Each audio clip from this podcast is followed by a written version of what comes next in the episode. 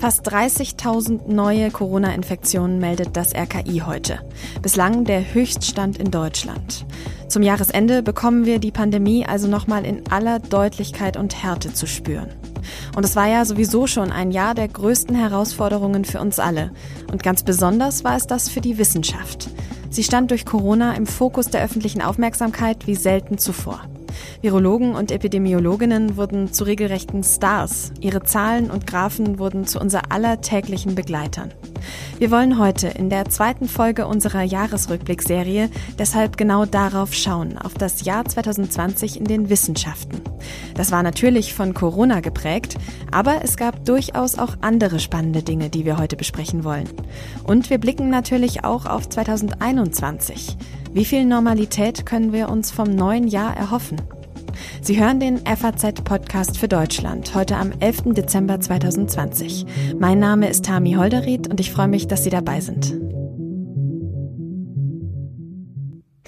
2020 wird wohl für immer das Corona-Jahr sein und damit auch das Jahr der Naturwissenschaften, das Jahr der Medizin, der Forschenden, der Pandemie-Erklärenden.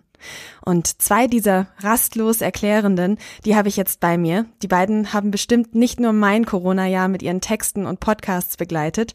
Sibylle Anderl, Redakteurin im Ressort Wissen und Joachim Müller-Jung, unser Ressortleiter im Wissen. Hallo ihr zwei, ich freue mich, dass wir miteinander sprechen heute. Hallo Tami, wir freuen uns auch. Hallo Tami. Joachim, wir beide haben im Januar zum ersten Mal in diesem Podcast über das damals noch sogenannte neuartige Coronavirus gesprochen. Hast du denn damals auch nur ansatzweise geahnt, dass sich dieses Jahr so entwickeln würde? Wenn ich ehrlich bin, nicht. Äh, ganz bestimmt nicht. Ich war wie viele äh, Wissenschaftler auch damals und viele, viele äh, auch die ver politisch Verantwortung tragen, einfach ratlos, was da auf uns zurollt. Aber dass auf, dass etwas auf uns zurollt, das war eigentlich klar. Das hat sich allein an den Zahlen ließ sich das ablesen, dass auch Europa betroffen sein würde, war im Prinzip auch klar, dass es ein, ein Virus ist, das, das sich relativ, offenbar relativ leicht verbreitet, war auch relativ bald klar. Also es gab einige Indizien, aber nein, ich äh, habe es nicht vorausgesehen, was sich daraus entwickelt, Lockdown etc. Da warst du auf jeden Fall nicht der Einzige. Das hören wir jetzt gleich. Denn als wir damals zu Beginn des Jahres zum ersten Mal von diesem damals noch neuartig genannten Coronavirus gehört haben, da haben wir im Podcast für Deutschland mit einer Expertin des Robert Koch Instituts telefoniert. Und wir haben sie gefragt, was man über das Coronavirus weiß und wie gefährlich das Virus ist. So ganz viel wissen wir tatsächlich noch gar nicht über das Coronavirus. Wir sehen jetzt etwa 200 Erkrankungsfälle, ähm, vier Todesfälle. Das ist kein so ganz großer Anteil, ähm, die stirbt. Und die Todesfälle sind Menschen, die schwere Grundkrankheiten wie Krebs oder Tuberkulose hatten. Ähm, man muss natürlich davon ausgehen, dass das Virus aus dem Tierreich auf den Menschen übergesprungen ist. Äh, die genaue Tierart ist bisher nicht bekannt. Jedenfalls haben die chinesischen Behörden dazu noch nichts übermittelt. Und wir sehen ähm, einzelne Mensch-zu-Mensch-Übertragungen. Das ist auch nicht überraschend. Ähm, es gab von Anfang an einige Fälle, die gar nicht anders erklärbar waren. Wichtig ist, dass die Erkrankung oder das Virus nicht leicht von Mensch zu Mensch. Also es gibt keine fortgesetzte Übertragung zwischen den Menschen. Und ähm, das ist natürlich wesentlich, damit es eben sich nicht leicht verbreitet. Und wir sehen ja bisher äh, auch weniger als ein halbes Dutzend ähm, Fälle, die ins Ausland exportiert worden sind. Und das waren alles, bisher jedenfalls alles Chinesen, die äh, in Wuhan gewesen waren. Da muss ich jetzt noch mal kurz nachfragen. Was heißt denn nicht leicht von Mensch zu Mensch übertragen werden? Leicht von Mensch zu Mensch übertragen würde es, wenn man durch äh, Tröpfchen, also durch äh, unmittelbaren Kontakt, ähm, zum Beispiel durch Husten, ähm, ein Virus aufnehmen könnte. Das scheint nicht der Fall zu sein, sonst würden wir ein ganz anderes Verbreitungsmuster sehen. Dann würden wir viel mehr Fälle, viel mehr Familienhäufungen sehen, viel mehr ähm, betroffene Länder sehen. Das ähm, sehen wir alles nicht. Das Virus kann sich offenbar ähm, durchaus in bestimmten Fällen von Mensch zu Mensch übertragen, aber es ist eben selten und ähm, man braucht offenbar dafür einen engen Kontakt. Ja, heute wissen wir natürlich, dass diese Annahmen aus dem Januar leider nicht so stimmen. Einige Tage nach diesem Interview wurde dann auch die Metropole Wuhan komplett unter Quarantäne gestellt. Und dann gab es ja auch schon Ende Januar den ersten Patienten Null in Deutschland. Ein Angestellter der Münchner Firma Webasto war das damals. Aber am Anfang dieser Pandemie, eben damals im Januar, da waren eben auch die Wissenschaftler und Forschenden noch recht ratlos, oder Sibylle? Ja klar, am Anfang war das natürlich alles noch ganz neu. Man wusste sehr, sehr wenig. Man wusste schon recht schnell, dass es natürlich ein Coronavirus ist. Ähm, das ist ja nicht das erste Coronavirus, was wir zu dem Zeitpunkt kannten. Insofern lag es nahe, sich zu überlegen, ist es vielleicht so ähnlich wie die SARS? Ähm, äh, Epidemie 2002, 2003, ist es vielleicht so ähnlich wie MERS 2012. Ähm, aber so richtig klar war das nicht. Man hatte die Informationen aus China, aber auch da war immer nicht ganz sicher, kann man wirklich allen Informationen trauen. Mhm. Dann dieser Fall in Deutschland war natürlich ganz entscheidend. Ähm, da hat man viel daraus lernen können. Naja, und dann ging es halt wirklich sehr, sehr schnell. Das war ja diese dynamische ähm, dynamische Lage in Hinsicht auf die Ausbreitung der Krankheit, aber natürlich auch ganz massiv in Hinsicht auf unseren Wissenszuwachs. Also jeden Tag haben wir neue Dinge gelernt und ähm, das ging dann relativ schnell und ja, es wurde es wurden viele Fehler gemacht, viele Fehleinschätzungen, aber gleichzeitig wurde auch sehr sehr viel geforscht, sehr sehr schnell. Hm. In Europa war ja vor allem Italien schon recht früh schwer von Corona getroffen, vor allem die norditalienische Provinz Bergamo. Bis Ende März sind dort damals mehr als 10.000 Menschen im Zusammenhang mit Covid-19, so wurde die Krankheit dann genannt, die im Zusammenhang mit dem Coronavirus steht, gestorben. Und unter anderem wegen dieser schlimmen, schrecklichen Bilder aus Italien stieg ja damals dann auch die Angst in Deutschland ziemlich schnell. Wie hoch waren aber denn die Zahlen damals bei uns, jetzt auch im Vergleich zur Lage heute? Ja, das ist ganz eindrucksvoll, wenn man sich das von damals nochmal anguckt. Also natürlich die Bilder aus Bergamo, die waren unglaublich eindrucksvoll für uns, unheimlich einflussreich äh, für die weitere, für den weiteren Umgang mit der Pandemie damals in Deutschland. Die Zahlen aber in Deutschland, die waren zu dem Zeitpunkt jetzt aus unserer heutigen Sicht relativ niedrig.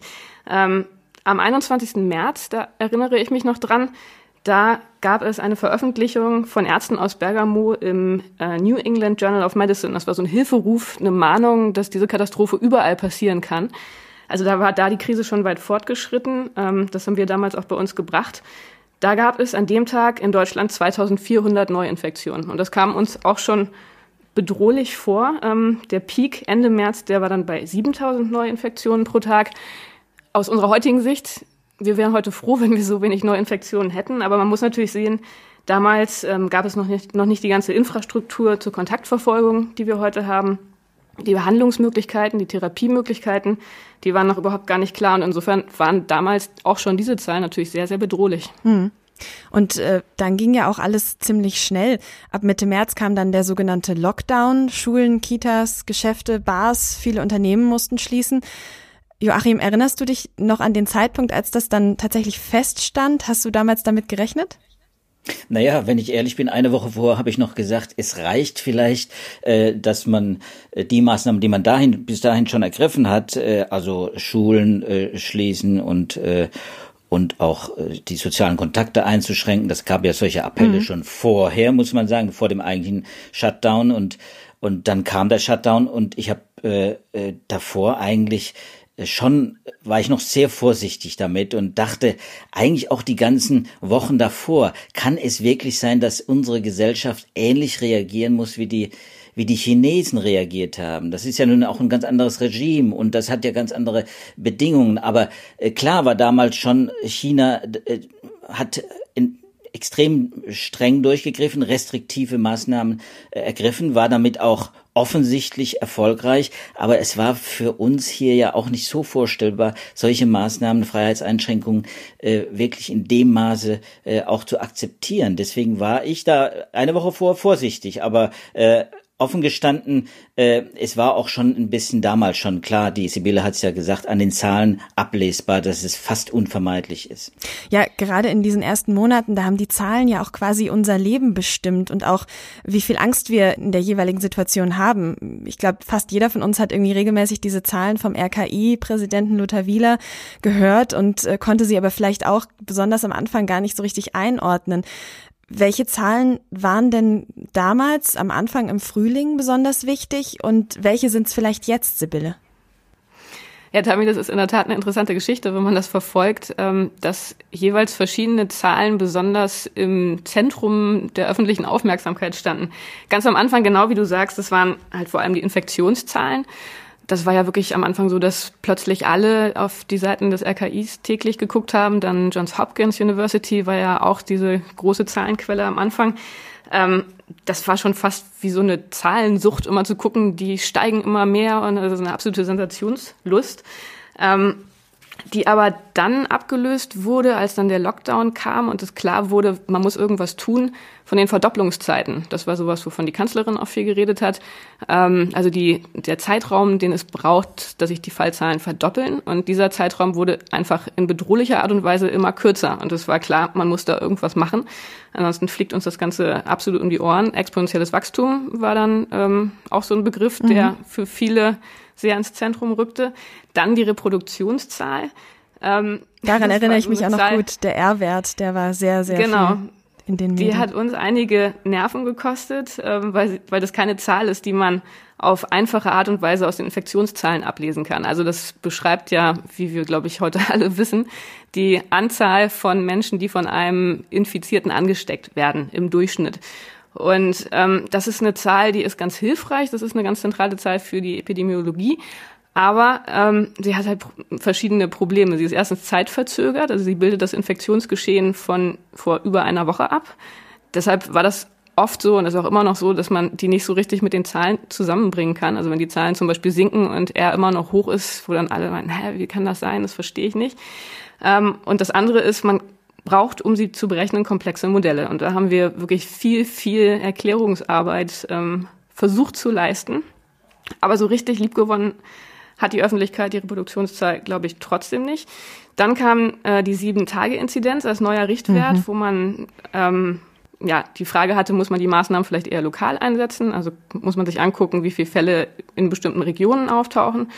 Und diese Zahl, die ist eigentlich immer noch das, was uns vor allem ähm, ja, interessiert, wenn wir uns das Infektionsgeschehen angucken, wobei wir jetzt mittlerweile auch viel über Prozentwerte sprechen in Hinsicht auf die Frage, wie stark wir unsere Kontaktraten einschränken müssen. Also insofern ja eine ganze Liste von Zahlen, die alle ihre eigene Berechtigung haben, ähm, wo wir, glaube ich, alle sehr, sehr viel gelernt haben im Umgang mit Zahlen und über die Probleme damit. Auf jeden Fall, ob wir wollen oder nicht. Ende April waren diese Zahlen dann aber deutlich niedriger und es gab auch schon erste Lockerungen. Mein Kollege Andreas Krobock hat dann im Mai mit dem Chefvirologen der Berliner Charité und Berater der Bundesregierung Christian Drosten über unsere Perspektive für die nächsten Monate gesprochen. Einer der seit Ausbruch der Krise für immer mit dieser Corona-Pandemie, ob er will oder nicht, in Verbindung gebracht werden wird, ist der Virologe Christian Drosten von der Berliner Charité. Ich freue mich, dass Sie heute bei uns dabei sind. Hallo, Herr Drosten. Hallo. Sind Sie ganz grundsätzlich, ähm, das mal vorweg, bisher zufrieden damit, wie wir alle zusammen Corona bewältigt haben und bewältigen? Naja, also da muss man nur mal auf äh, den Eindruck in den Nachbarländern schauen. Die sind natürlich alle höchst interessiert, wie Deutschland das geschafft hat, ähm, so mit dieser Situation umzugehen. Und äh, wir haben da, glaube ich, allerbeste Chancen. Ähm, mhm. Nun ist es ja so, dass sie sich zum einen tatsächlich sehr verdient gemacht haben in dieser Zeit, als Wissenschaftler mit Studien, als Aufklärer mit ihrem Podcast, dem NDR Corona Update und auch zeitweise als Berater der Bundesregierung. Ähm, sind Sie selber mit dem Blick ganz alleine in den Spiegel zufrieden mit sich in den vergangenen Monaten? Ja, ich glaube, die Arbeit, die äh, wir hier im Institut gemacht haben, ich muss da wirklich eher so auch vom Wir sprechen, denn wir sind hier doch ein äh, beträchtliches Team auch. Ähm, die ist medizinisch und epidemiologisch sicherlich sehr gut gewesen. Also man sieht schon daran, ähm, einer der Hauptgründe, warum Deutschland so gut dasteht, ist, dass wir ja die Diagnostik hier so schnell verfügbar hatten und das ist natürlich unser Werk. Ähm, und ja, diese Beraterfunktion äh, der Politik, das ist zum Teil auch eine Legende, ah, okay. muss ich sagen. Also das ist tatsächlich gar nicht so, wie manche ähm, Zeitungen oder sonstigen Medienquellen das so gerne sehen wollen. Drosten als Chefberater der gesamten Politik. Ähm, es ist tatsächlich so gewesen, dass wir schon ganz am Anfang immer in kleinen Gruppen die Politik beraten haben. Das war ich nie alleine, aber ich war schon sehr oft dabei, das muss man schon sagen. Und äh, ich bin auch kontinuierlich immer wieder kontaktiert worden, aber das bin beileibe nicht ich alleine. Also das wird einfach auf meine Person projiziert. Ja, an Christian Drosten sieht man gut, was für eine Rolle Virologen und Virologinnen in diesem Jahr tatsächlich eingenommen haben. Die sind teilweise richtige Stars geworden, oder Joachim? Ja, sie sind Stars geworden, aber genauso angreifbar wie mhm. Stars mhm. geworden, muss man sagen. Äh, es ist natürlich, äh, ja, es ist ja fast historisch, wie, welche Bedeutung nicht nur die Virologie, die Wissenschaft, die Naturwissenschaft plötzlich gekriegt hat im politischen Betrieb, in Berlin vor allem auch und dann weltweit. Äh, das ist ja in anderen Ländern genauso gewesen. Plötzlich war ähm, die ganze Welt äh, äh, ausgerichtet auf, auf die Information, die man, die man aus der Virologie bekommt, aus der Epidemiologie, der Infektiologie, die Infektiologie, die es in Deutschland ja fast gar nicht mehr gab dazwischen. Und, äh, und plötzlich kam da so ein, ein, ein, ein, ein Schwung an Informationen, der Sibylle hat es ja gerade geschildert, der ja schwer zu verarbeiten war. Diese Zahlen, das ist natürlich für Virologen Alltag und äh, das ist natürlich für den für den äh, Menschen draußen natürlich auch schwer zu verstehen, muss man einfach sagen. Und das macht es schwierig und das macht sie auch angreifbar. Und deswegen war es nicht nur ein gutes Jahr, es war ein sehr gutes Jahr, weil wir einen Herrn Drosten hatten, der äh, da vorgeprescht ist, der wirklich beispielhaft gezeigt hat, wie man Wissenschaftskommunikation machen kann äh, und gleichzeitig natürlich äh, hat man gemerkt, auch durch die Reaktion, durch Neid, durch, äh, durch auch natürlich äh, ja, wie soll, wie soll man sagen, Querulanten. Ich glaube, ich habe es in einem Podcast mal Wichtigtour genannt. Mhm. Einfach durch durch Leute, die die auch äh, aus dem Bereich, aus dem weiteren Bereich der Wissenschaften kommen. Pseudowissenschaftler habe ich sie dann in einem Artikel mal genannt, äh, weil weil sie eigentlich äh, natürlich Wissenschaftler sind, weil sie Professorentitel auch zum großen Teil tragen, aber eben auch in dem bestimmten Gebiet eben keine Kompetenz besitzen oder angelesene Kompetenz. Das ist bei uns natürlich auch so. Nur wir lesen natürlich äh, die Originalpublikation, wir, ver wir verfolgen das äh, relativ äh, genau und das tun andere nicht und äußern dann Meinungen dazu. Und deswegen war die Virologie in einer sehr, äh, finde ich, sehr zwiespältigen Rolle auch in diesem Jahr. Bei allem, bei aller Freude darüber, dass dass äh, äh, gerade die, äh, muss man sagen, die Regierung ja äh, sehr viel auch auf die Virologen, die Epidemiologen gehört hat. Mhm. Machen wir mal einen kurzen Exkurs, denn abgesehen von Corona sind natürlich auch in der Wissenschaft noch andere spannende Dinge passiert, auch wenn alles irgendwie von Corona überschattet wurde. Es gab in diesem Jahr aber allein drei Mars-Missionen. Welche Bedeutung haben die denn, Sibylle? Das ist ja auch dein Fachgebiet. Ja, das ist natürlich ein ganz schönes Thema, würde ich sagen. Eines der Lichtblicke äh, in diesem Jahr. Es ist ja so, dass man alle 26 Monate besonders gut zum Mars fliegen kann, weil sich dann Mars und Erde zueinander besonders günstig verhalten. Also dann geht es besonders schnell. Und das haben drei Missionen genutzt. Die Hope-Mission der Vereinigten Arabischen Emirate am 19. Juli, Tianwen 1 aus China am 23. Juli und Mars 2020 am 30. Juli der NASA. Und alle Missionen, also insbesondere die amerikanische und die chinesische, die befassen sich mit einer super spannenden Frage. Und zwar geht es da ähm, darum, ob es auf dem Mars vielleicht einmal Leben gegeben haben könnte. Auf dem Mars gab es ja mal sehr viel Wasser.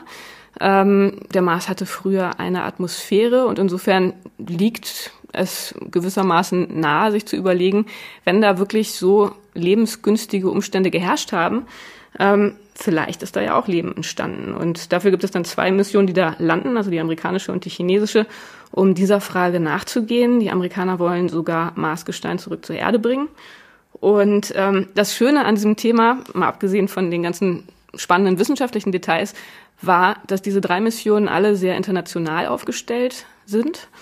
Ähm, und dass durch diese große Frage, die uns als Menschheit so in Abgrenzung zu fremdem Leben im All ja gewissermaßen vereint, äh, dass diese Frage auch wirklich nochmal die Perspektive verändert hat. Also das Jahr war ja eins, wo alle Länder sich abgrenzen mussten voneinander, man konnte nicht mehr reisen, alle waren ähm, mit ihren eigenen Problemen beschäftigt. Aber diese Perspektive, glaube ich, die wir im Juli durch diese Mars-Mission bekommen haben, die war eine sehr, sehr schöne, weil wir da wieder global denken konnten und ja, unseren sorgenvollen Blick in die Weite des Alls richten konnten. Mhm. Also ein besonderes Zeichen, gerade in diesem besonderen Jahr, oder?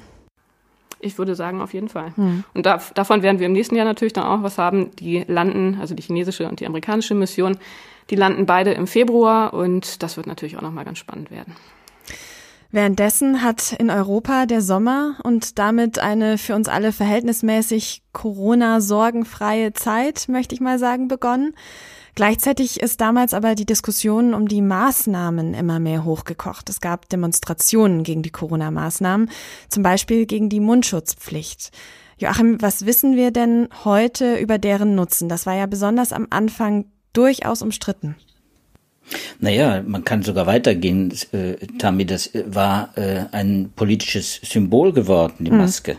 Das muss man einfach sagen. Die äh, ganz, ganz äh, deutlich sichtbar ist das äh, in den USA geworden, aber auch bei uns natürlich auf diesen Demos war das ja sichtbar geworden. Am Anfang wollte man die Maske ja gar nicht tragen, bis man ja quasi dann auch gezwungen wurde, auch gerichtlich gezwungen wurde irgendwann, äh, dass die, dass die Maske getragen werden muss, wenn es eine Maskenpflicht gibt. Ja, was weiß man über die Maske? Viel weiß man über die Maske. Wir haben viele empirische Daten inzwischen, die hatten wir am Anfang alle nicht. Das war ja auch die Diskussion. Mhm. Warum, warum gab es da eine Meinungsänderung? Warum war die Maske plötzlich nützlich? Am Anfang sagte man, da gibt es keine Evidenz. Auch wir haben in unserem Podcast ja auch darüber gesprochen, dass es tatsächlich vor äh, Corona äh, wenig Evidenz. Es gab Evidenzen von Aerosolforschern, von Grippeforschern, von äh, ja auch wieder Virologen, ähm, die gab es, aber man hat es nicht nicht so systematisch untersucht. Auch zum Beispiel die Frage, ob die Maske einen selbst schützt und nicht nur die anderen. Das war relativ klar. Die Frage, ob sie einen selbst schützt, wenn man sie trägt, äh, die war nicht so eindeutig zu beantworten. Deswegen gab es da Zurückhaltung. Dazu gab es noch noch äh, gewissermaßen so ein, so ein Problem mit dem Nachschub von Masken. Wir hatten ja gar keinen, wir hatten gar nicht genug Masken am Anfang für das für das Krankenhauspersonal. Und deswegen, da gab es viele Gründe, warum die Masken am Anfang nicht so im Mittelpunkt standen dann plötzlich doch, und Sie sind völlig zu Recht äh, im Mittelpunkt, die Maske ist eine der wichtigen Maßnahmen, auch eine der effizienten, finde ich, äh, äh, auch leicht verträglichen, finde ich auch, auch wenn es natürlich andere Menschen anders sehen, aber äh, man kann sie tolerieren, Masken, und sie wirken. Das ist das Wichtige. Wir hatten dann einen Podcast dazu, da hat die Sibylle auch sehr viel recherchiert. Ähm, sie wirken nicht äh, nur, sie wirken in vieler vielerlei Form, wenn du so willst. Also ganz unterschiedliche Masken wirken sehr gut. Natürlich gibt es bessere und schlechtere. Da lohnt es sich vielleicht auch noch mal in unseren Podcast reinzuhören. Äh, auf jeden Fall ist es äh, ist die Maske wirksam und äh, für mich auch ein Symbol äh, über den über die Entwicklung auch in der in der in der äh, Forschung was was man dazu hat zu hat äh, dazu lernen müssen im Laufe der Zeit und womit wir uns auch abfinden müssen dass wir solches Wissen äh, äh, über einen gewissen Zeitraum auch an ja, anarbeiten müssen wir. Das, das fällt uns nicht zu, diese Empirie und diese Evidenzen, die man heute hat. Und dass sich solches Wissen vielleicht auch im Laufe so einer Pandemie immer wieder verändern kann, ne? So ist es. Das Wissen ändert sich ständig. Das betrifft ja nicht nur äh, die Masken, das betrifft auch die Frage, wie sich das Virus ausbreitet. War von Anfang an eine der ganz entscheidenden Fragen. Wie breitet sich das Virus aus? Und dass es sich durch asymptomatische Infizierte ausbreitet, also Menschen, die gar nichts merken, dass sie krank sind und das Virus verbreiten, während sie quasi durch die Welt gehen, das war am Anfang völlig unklar. Und das konnten viele Wissenschaftler am Anfang auch gar nicht glauben. Und das musste mühsam sich erarbeitet werden. Und das ist heute klar. Und das ist einer der Gründe, warum dieses Virus auch so gefährlich ist, warum die Pandemie sich auch so schnell quasi, ja, zum großen Teil unkontrolliert ausgebreitet hat. Und da helfen nur diese, diese Maßnahmen, also zum Beispiel Maske, Abstand halten, lüften und äh, von medizinischer Seite oder von, von, äh, von behördlicher Seite eben auch diese Frage der äh, des Testen und äh, der Kontaktnachverfolgung. Mhm. Wir haben einige Instrumente und dazu gehört die Maske und, äh, und wir können damit auch inzwischen ganz gut umgehen, finde ich. Ja, und sie ist ja mittlerweile auch zu unser aller quasi täglicher Begleiter geworden. Das ging ja auch total schnell, wie man sich daran schon wieder gewöhnt hat, finde ich. Jetzt hast du gerade gesagt, wir lernen ständig dazu und wir wissen heute ja auch tatsächlich schon viel mehr über dieses Virus und alles, was mit ihm zusammenhängt, als zu Beginn dieser Pandemie. Aber es gibt auch weiterhin noch viele Unsicherheiten, zum Beispiel was die Spätfolgen von einer Covid-19-Erkrankung angeht. Meine Kollegin Katrin Jakob hat im Sommer mit einem 48-jährigen Sportlehrer gesprochen, der auch Wochen nach seiner Infektion noch unter den Folgen leidet. Ähm, es hat sich eigentlich ganz gut angelassen, also weil meine Ärzte kennen mich auch und ich hatte auch schon vor zwei Jahren meine kleine Lungenentzündung, die habe ich eigentlich gut weggesteckt und so hat, ist man dann davon ausgegangen, dass ich nach zwei bis drei Wochen wieder ganz gut beieinander bin Und klar, dauert es ein bisschen länger, aber man hat, ist eigentlich davon ausgegangen, dass ich so nach zwei Monaten wieder der Alte bin. Und es hat sich auch gut angelassen. Ähm, es ging besser und besser. Also ich war noch weit weg von Sport treiben. Ich konnte direkt nach der Krankheit gerade mal so 200 Meter spazieren gehen, dann war Schluss. Mhm. Aber es wurde dann besser, dann konnte ich auch mal 500 Meter spazieren gehen und habe währenddessen auch immer online Homeschooling gemacht mit meinen Schülern. Aber dann nach einigen Wochen, als ich eigentlich damit gerechnet hatte, schon nach dem Pfingstferien wieder in die Schule zu können, hat's mich richtig zusammengehauen. Also da kamen dann plötzlich diese Erschöpfungstage, wo einfach ich nur im Bett liegen konnte. Brutale Kopfschmerzen, Gliederschmerzen, ähm, ja, und absolute Schwäche. Und dann ging eigentlich das ganze Spielchen wieder von vorne los. Okay, jetzt kennt man das ja auch von einer heftigen Grippe, Sie haben es selbst gesagt, oder von einer äh, Lungenentzündung. Ähm, das haut einen dann schon mal für eine Weile um. Was ist denn jetzt anders gewesen?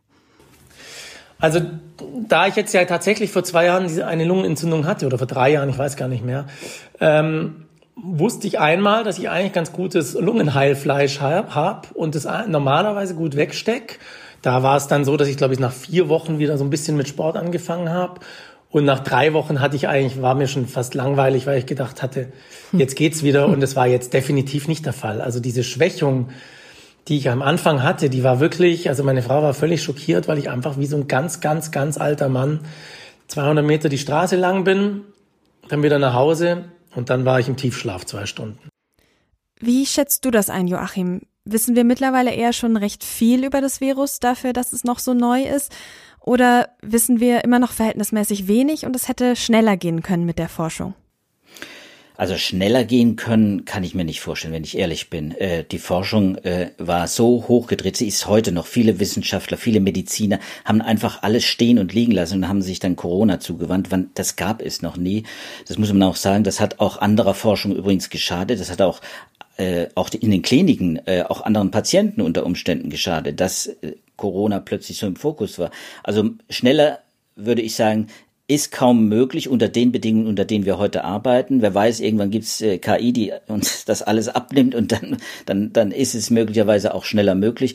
Heute geht es nicht äh, schneller und es war schnell. Es äh, ist ähnlich mit der Impfstoffentwicklung. So schnell gab es das noch nie und äh, das war auch unvorstellbar vor Corona. Deswegen glaube ich, äh, wir erleben hier wirklich etwas äh, Historisches, auch in, dem An in der Ansammlung von Wissen. Wir wissen allerdings, und da hast du völlig recht, wir wissen natürlich immer noch nicht alles. Wir wissen, dass es durch Aerosole übertragen wird, aber wir wissen zum Beispiel über die Krankheit Covid-19, die von dem Virus ausgelöst wird, relativ wenig. Immer noch. Das muss man einfach sagen. Wir erleben äh, heute, wie viele Medikamente scheitern. Immer noch in den ersten Phasen, auch in den dritten Phasen. Äh, das heißt, wir, wir, jeder weiß es, wir haben noch im Prinzip noch keine wirklich gezielten äh, Medikamente gegen dieses Virus. Wir haben Medikamente, die helfen Intensivpatienten, beatmeten Patienten, diese Steroide, äh, aber sie sie sind nicht äh, antiviral und sie wirken nicht gezielt gegen das Virus. Das versucht man natürlich. Da ist man wirklich, offen gestanden, bin ich auch ein bisschen natürlich äh, besorgt, dass man da noch nicht so viel weitergekommen ist. Da wird vieles versucht äh, und man muss optimistisch sein, auch vor allem im Hinblick jetzt auf die Zukunft optimistisch sein. Hm, aber äh, gerade was wir eben im Einspieler gehört haben mit den äh, Long-Covids, also mit diesen Langzeitpatienten, die, die durch die Krankheit ausgelöst werden, auch da kann man natürlich noch gar nicht viel wissen, weil diese Krankheit sehr jung ist und äh, viele Menschen natürlich gar nicht betroffen sind. Die, äh, die große Mehrheit ist gar nicht betroffen, weil sie kaum oder wenig Symptome haben, das schnell äh, überstehen. Äh, aber ein bestimmter Prozentsatz, und das sind eben nicht wenige, und eben auch bei den jungen äh, Menschen, auch bei Kindern übrigens, es sind Tausende von Kindern inzwischen, die an einem hyperinflammatorischen Syndrom inzwischen leiden, weltweit durch äh, Covid-19. Äh, und und äh, das betrifft eben auch äh, Menschen, die mitten im Leben stehen und dann für Wochen oder Monate aus dem Leben, auch aus dem Arbeitsalltag gerissen werden, weil dieses Virus eben diese Schäden anrichtet, die es äh, im, im, im äh, Immunsystem vor allem anrichtet, die es in den Gefäßen anrichtet, die es im Gehirn anrichtet, in der Leber, in den in den Lungen sowieso, das wissen wir, es war ja ursprünglich nur als Lungenkrankheit behandelt worden. Inzwischen wissen wir, es ist eine systemische Krankheit und betrifft eben das ganze, äh, äh, äh das ganze Organsystem. Und, und wir wissen, wir, man weiß es einfach nicht, äh, was das für äh, Spätfolgen hat und wie die Menschen, äh, die davon betroffen sind, da wieder rauskommen. Äh, aber sicher, da wird auch in den nächsten Monaten noch viel geforscht werden. Jetzt hast du gesagt, da müssen wir auch ein bisschen optimistisch sein und dieses optimistisch sein, das fiel uns ja im Sommer deutlich leichter. Da hat sich das Leben bei uns fast ein Stückchen nach Normalität angefühlt und es waren ja sogar Reisen möglich in Europa. Anschließend wurde dann aber auch die Diskussion darüber, ob die Reiserückkehrer die Zahlen wieder nach oben getrieben haben, ziemlich intensiv geführt. Und als die Zahlen dann im Herbst noch deutlicher gestiegen sind, da hat Angela Merkel in einer Pressekonferenz etwas gesagt oder vielleicht sagt man besser, sie hat was erklärt. Und Sibylle, du sagst, für dich ist das das Zitat des Jahres. Wir hören mal rein. Ja, ich habe gestern ähm, in einem geschlossenen Raum, aber äh, trotzdem etwas gesagt, was ich auch öffentlich äh, gerne sage. Ich habe einfach eine, ein, eine Modell Rechnung gemacht. Wir hatten sag mal, Ende Juni, Anfang Juli an manchen Tagen 300 neue Infektionen. Und wir haben jetzt an manchen Tagen 2400 Infektionen. Und das heißt nichts anderes, als dass sich über Juli, August, September in drei Monaten die Infektionszahlen dreimal verdoppelt haben. 300 auf 600, 600 auf 1200, 1200 auf 2400. Und wenn das in den nächsten drei Monaten, Oktober, November, Dezember, weiter so wäre, dann würden wir von 2400 auf 4800, auf 9600, auf 19200 kommen. Und daran wollte ich nur zeigen, und das ist ja das Wesen des exponentiellen Anstiegs, dass äh, die Verdopplungszeit, wenn sie die gleiche bleibt, trotzdem dann zu sehr großen Fallzahlen führt. Und das unterstreicht die Dringlichkeit, dass wir handeln, und zwar dort handeln, wo wir ein solches wieder ins exponentielle gehende äh, Wachstum haben. Warum findest du denn diese Erklärungen von ihr so wichtig in diesem Jahr? Ja, also dieses, diese Erklärung exponentiellen Wachstums, das war ja nur eine von einer ganzen Reihe von Erklärungen, die wir von Angela Merkel in diesem Jahr gehört haben. Ähm, und da hat sich irgendwie gezeigt, dass es durchaus irgendwie beruhigend ist, dass wir in diesem Jahr von einer Physikerin regiert wurden, die das tatsächlich alles ziemlich gut versteht, was da gerade passiert und was da auch mathematisch, epidemiologisch dahinter steckt. Und zwar ganz unabhängig davon, was man politisch von ihr hält. Ähm, war das einfach ein sehr, sehr starker Kontrast, gerade auch zu anderen Regierungschefs. Also sie hat ja die Reproduktionszahl wunderbar erklärt, äh, das exponentielle Wachstum, das wir gerade gehört haben, ähm, dann wie die Modelle grundsätzlich funktionieren. Und zwar in so einer ganz nüchternen, schnörkellosen Art, die das ziemlich gut auf den Punkt gebracht hat. Und ich glaube, ganz, ganz viele Menschen, die so ein bisschen was für Wissenschaft übrig haben, denen ist da wirklich äh, ja fast das Herz aufgegangen, weil das irgendwie so eine, eine ganz ähm, ja, rührende Sache war, dass unsere Regierungschefin da so, eine, so einen anderen Zugang hat, dadurch, dass sie Physikerin ist, ähm, ja, als viele andere Regierungschefs anderer Länder.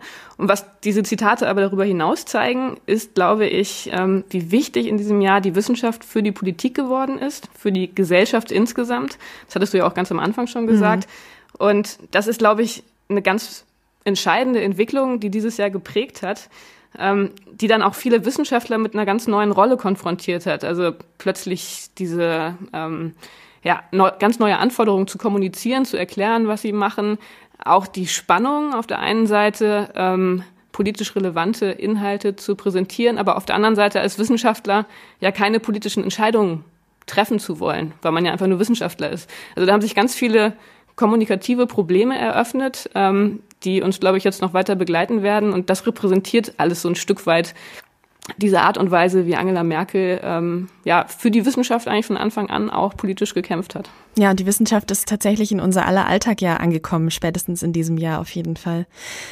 Wissen wir denn eigentlich schon mehr darüber, warum die Zahlen seit dem Herbst so stark gestiegen sind, wie sie, wie wir sie eben jetzt erleben, Joachim? Ja, ist interessant. Es gab ja Voraussagen, dass, dass es vielleicht im Sommer gar nicht diesen, diesen, äh, diesen Abstieg, also diesen Abstieg ist, ist, ist, ist jetzt euphemistisch, äh, diesen, dieses Glück, äh, das wir da hatten im Sommer, dass wir relativ geringe Infektionszahlen äh, haben und wenige äh, Tote damals äh, zu beklagen hatten. Dieses Glück war gar nicht so, so voraussehbar. Man war gar nicht sicher, weil eine Pandemie eigentlich, wenn sie durchläuft, äh, eigentlich äh, relativ konstant äh, durchläuft und eben von äußeren Faktoren, wenn sie so leicht übertragbar ist wie dieses Virus, auch gar nicht zu beeinflussen ist. Im mhm. Sommer war das dann so. Wir haben diesen diese Kurve abgeflacht äh, und äh, und das ist nicht nur unser äh, unserem Lockdown äh, äh, zu schulden, äh, zu verdanken, sondern es, äh, es waren natürlich auch äußere Faktoren, ist klar. Also ich meine, das ist ein, das ist ein Erkältungsvirus, das ist ein Virus, das auch im Prinzip empfindlich ist äh, draußen. Es überlebt nicht sehr lange auf Oberflächen zum Beispiel.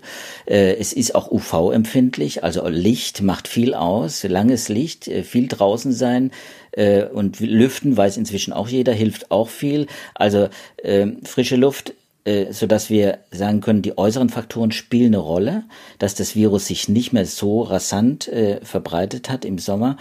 Aber äh, und dann eben im Herbst musste genau das Gegenteil passieren. Und das mhm. beobachtet man ja äh, in allen, in allen Ländern, in allen Weltgegenden, wenn du so willst, dass die Witterung da eine ganz entscheidende Rolle spielt, äh, dass die Leute dann drin sind, äh, viel, viel mehr drin sind, dass sie auch sich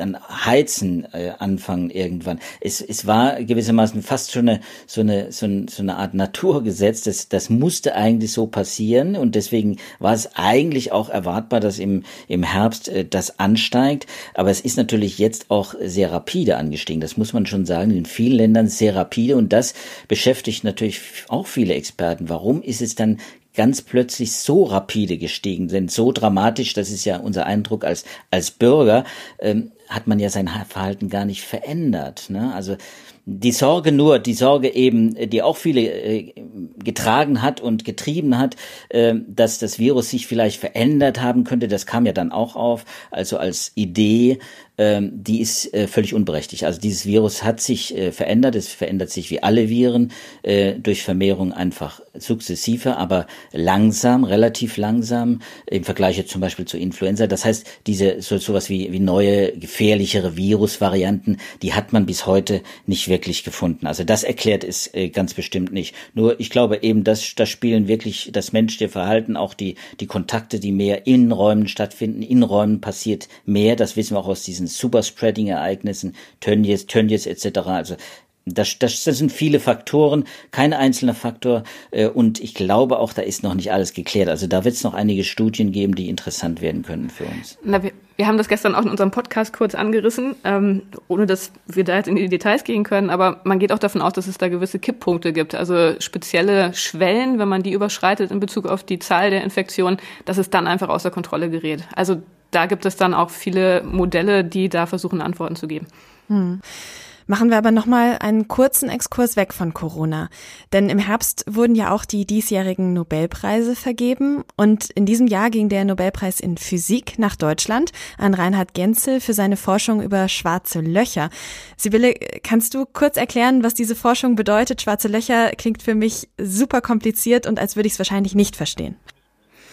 Ja, also ich freue mich erstmal, dass ich hier für die so schönen Themen auch zuständig bin, denn natürlich war das sensationell. Also Nobelpreis nach Deutschland und dann auch für so ein tolles Thema, schwarze Löcher. Es stimmt, was du sagst, super kompliziert. Gleichzeitig ist es ein Thema, was uns ja irgendwie sehr nah ist durch Science Fiction und durch diese unglaubliche Faszination, die schwarze Löcher ausstrahlen.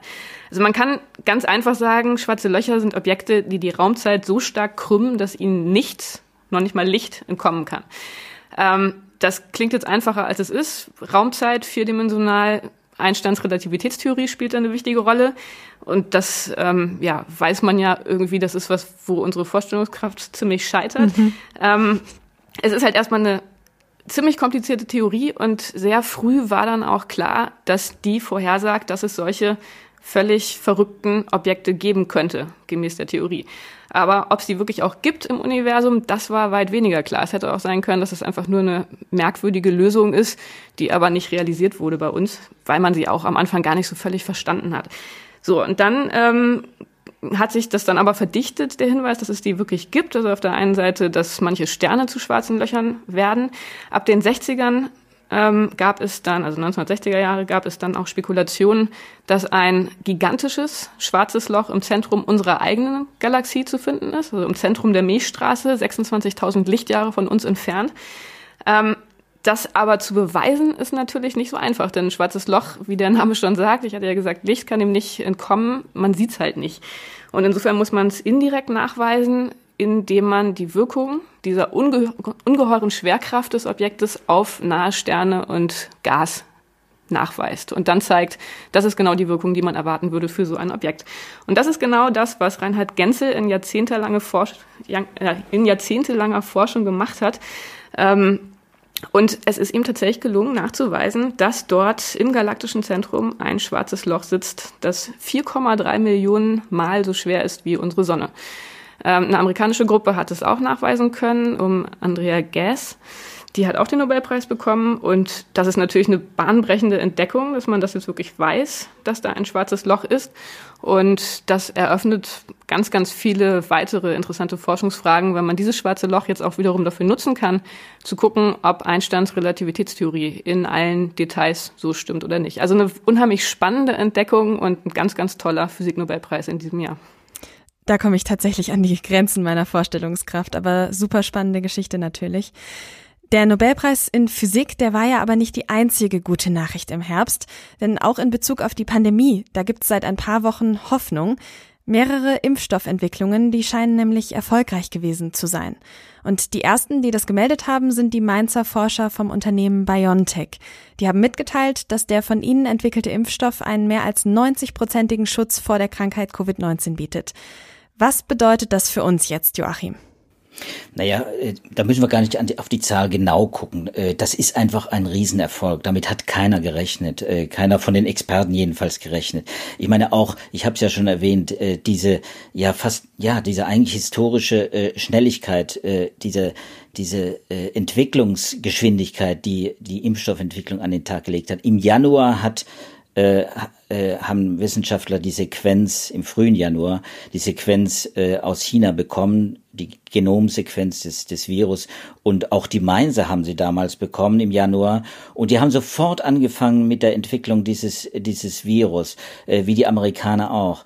Und äh, man muss sagen, äh, das ist schon äh, atemberaubend, äh, dass man in dieser Zeit äh, man bedenke, Masern oder Polio, das hat 45 Jahre von der Entdeckung des Virus bis äh, zum Impfstoff gedauert. 45 Jahre.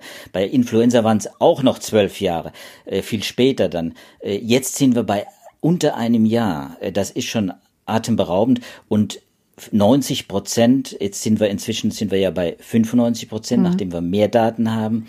Äh, egal, äh, das ist äh, atemberaubend, weil das ist effektiver als viele andere Wirkstoffe, als die meisten anderen Wirkstoffe.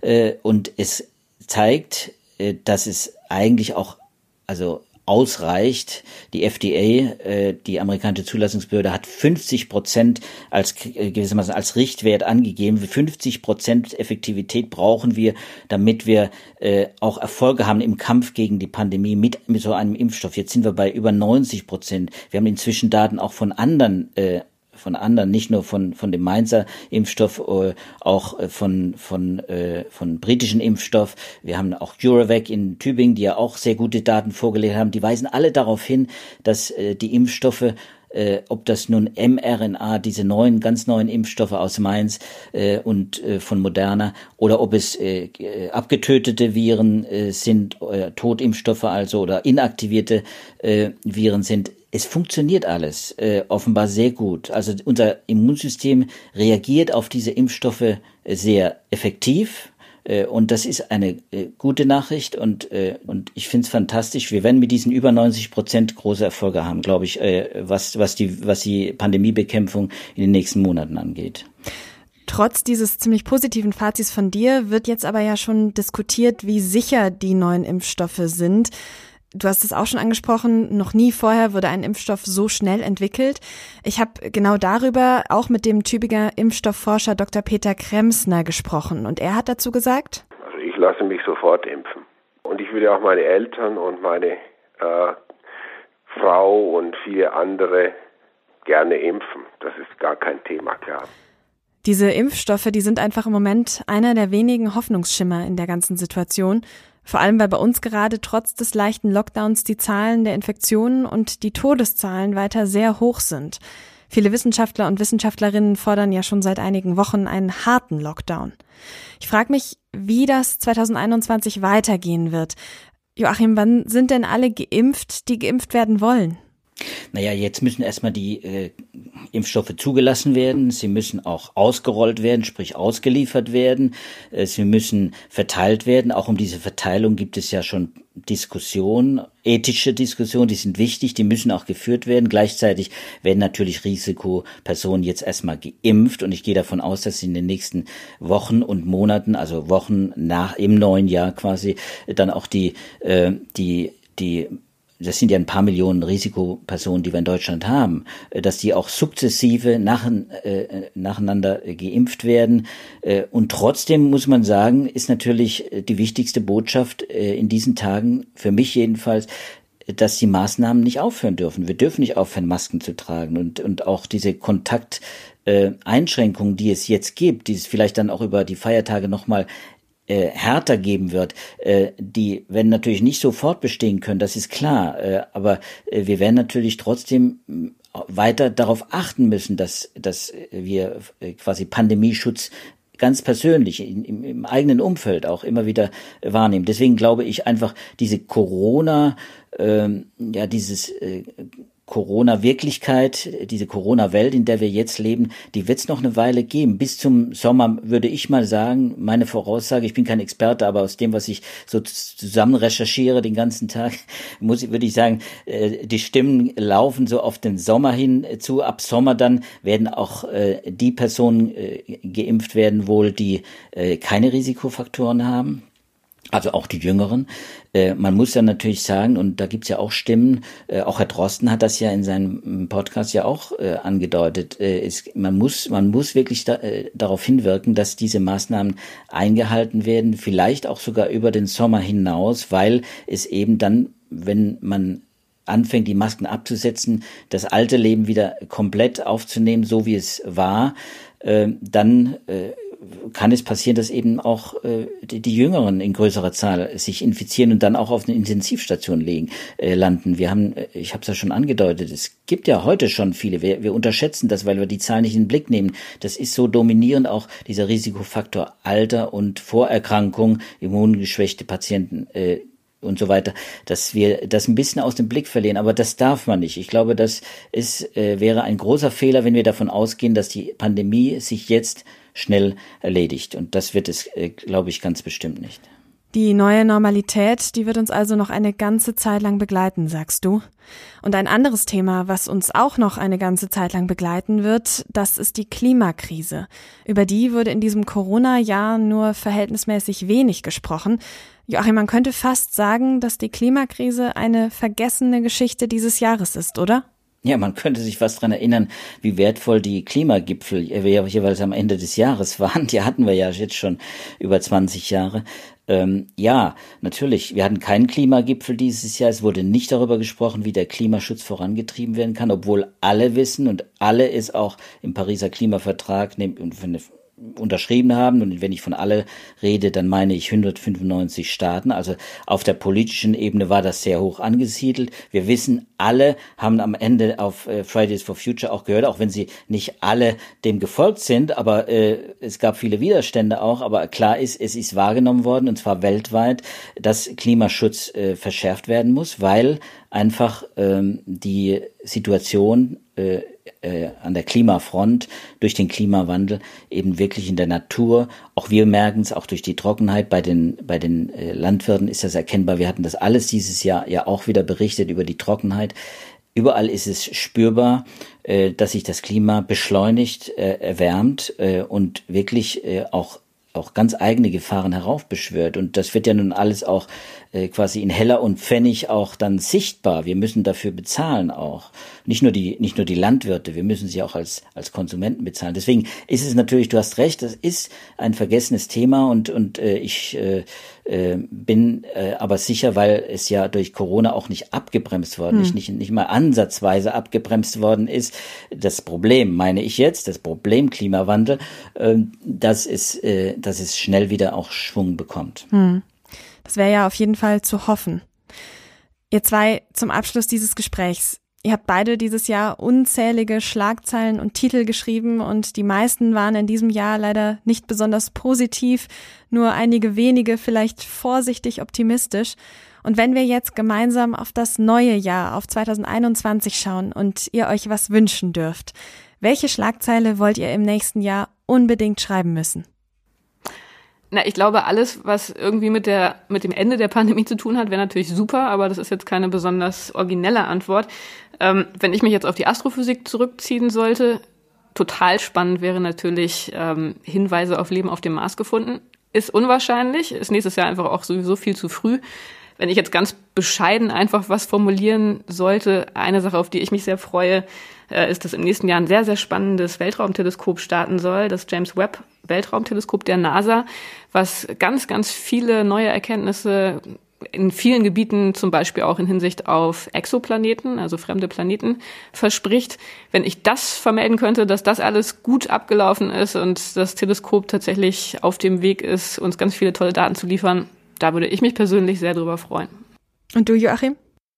Naja, ich würde vielleicht so ein, vielleicht dann so ein solidarisches Moment und äh, einflechten und und äh, ich würde mich darüber freuen, wenn wenn im nächsten Jahr äh, jetzt komme ich nochmal auf die Klimakrise zurück, wirklich äh, äh, irgendwann vielleicht im Spätjahr dann vielleicht so einen großen Klimagipfel, äh, der ja dann in Großbritannien stattfinden wird, es heißen wird, dass die 195 Staats- und Regierungschefs einen Vertrag gegen die weitere Ausbreitung der Klimakrise unterschreiben würden. Also als wenn, wenn sie die Klimakrise mit anderen Worten behandeln würden, wie die Corona-Krise, dass sie schnell zu, zupacken und dass jetzt auch wirklich nach Lösungen gesucht wird.